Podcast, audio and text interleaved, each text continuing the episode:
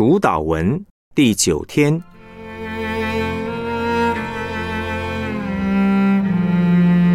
以主导文为架构的祷告生活。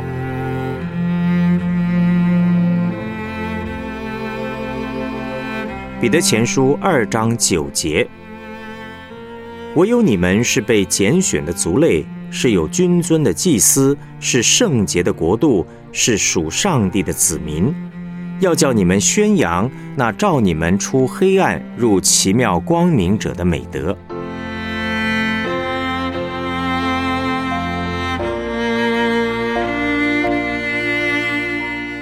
主题信息：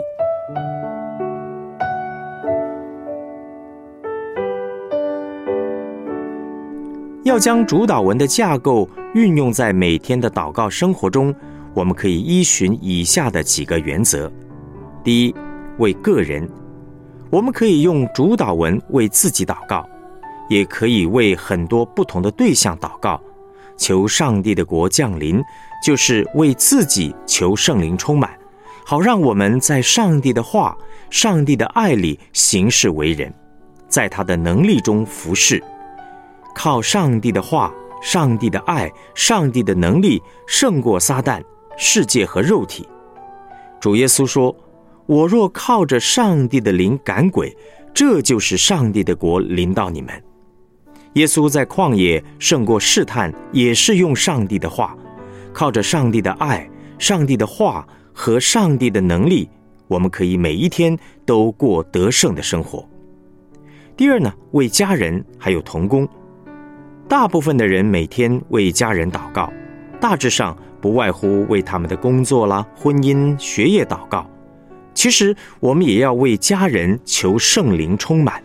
他们若有上帝，就有了一切，就可以过得胜的生活。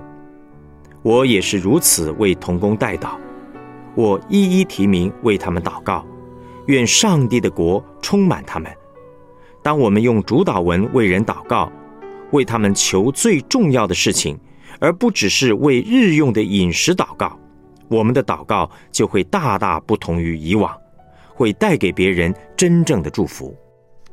第三，为慕道友，我们也可以用主导文为慕道友祷告。一个人信耶稣时，是从一个国度被带进另一个国度，也就是从黑暗的国度进到光明的国度。马丁路德也讲过类似的话：当我们为慕道友祷告，想把他带领进入上帝的国。就可以用这一段主导文为他祷告，他悔改信主，就是我们用这个经文为他祷告的结果。按照现在的教会的说法，这就叫做属灵认领的祷告。穆道有信主，是因为有人奉耶稣的名求上帝的国降临在他身上，让他得以悔改归向主，拒绝撒旦、世界和肉体。属灵认领的祷告。是要求上帝国降临的一个祷告。一个人能不能信耶稣和这个祷告有绝对的关系。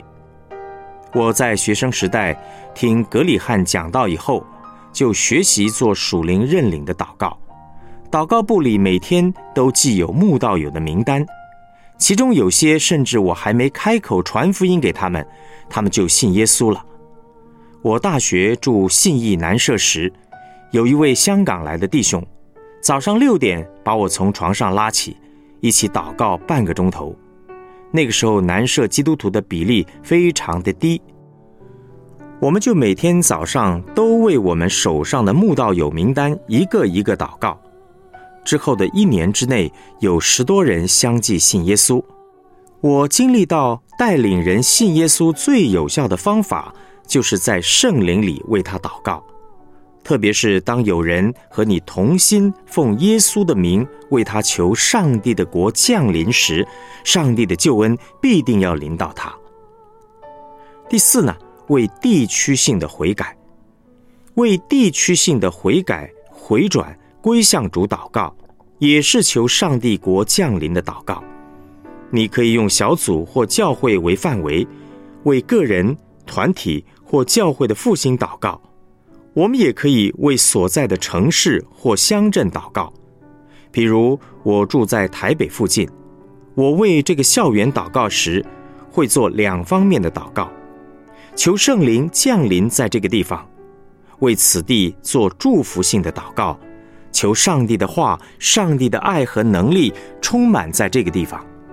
另外，我也奉主耶稣基督的名做抵挡仇敌的祷告，求上帝翻转这地方，让这地上的人可以快快归向主。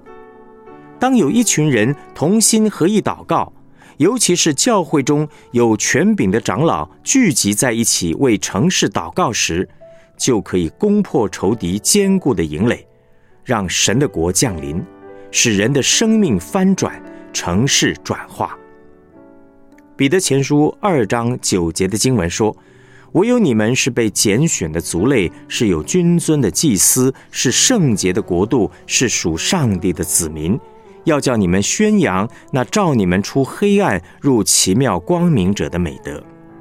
所以，我们要天天殷勤认真的用主导文为自己、为周围的人以及为我们所在的城市祷告，一直祷告到复兴来到。”人完全归向主为止。愿上帝使用我们每天的祷告生活，转化我们个人、家人、教会，甚至国家、社会的生命和体质。愿上帝的国快快降临。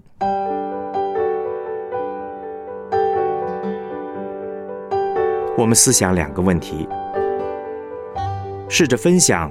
你做属灵认领的对象改变的经验，若没有的，请别人为你祝福。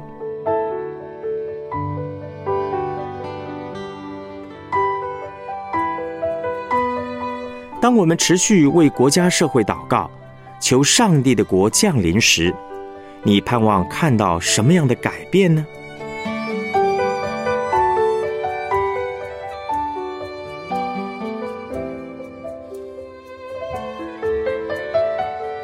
让我们同心的献上祷告，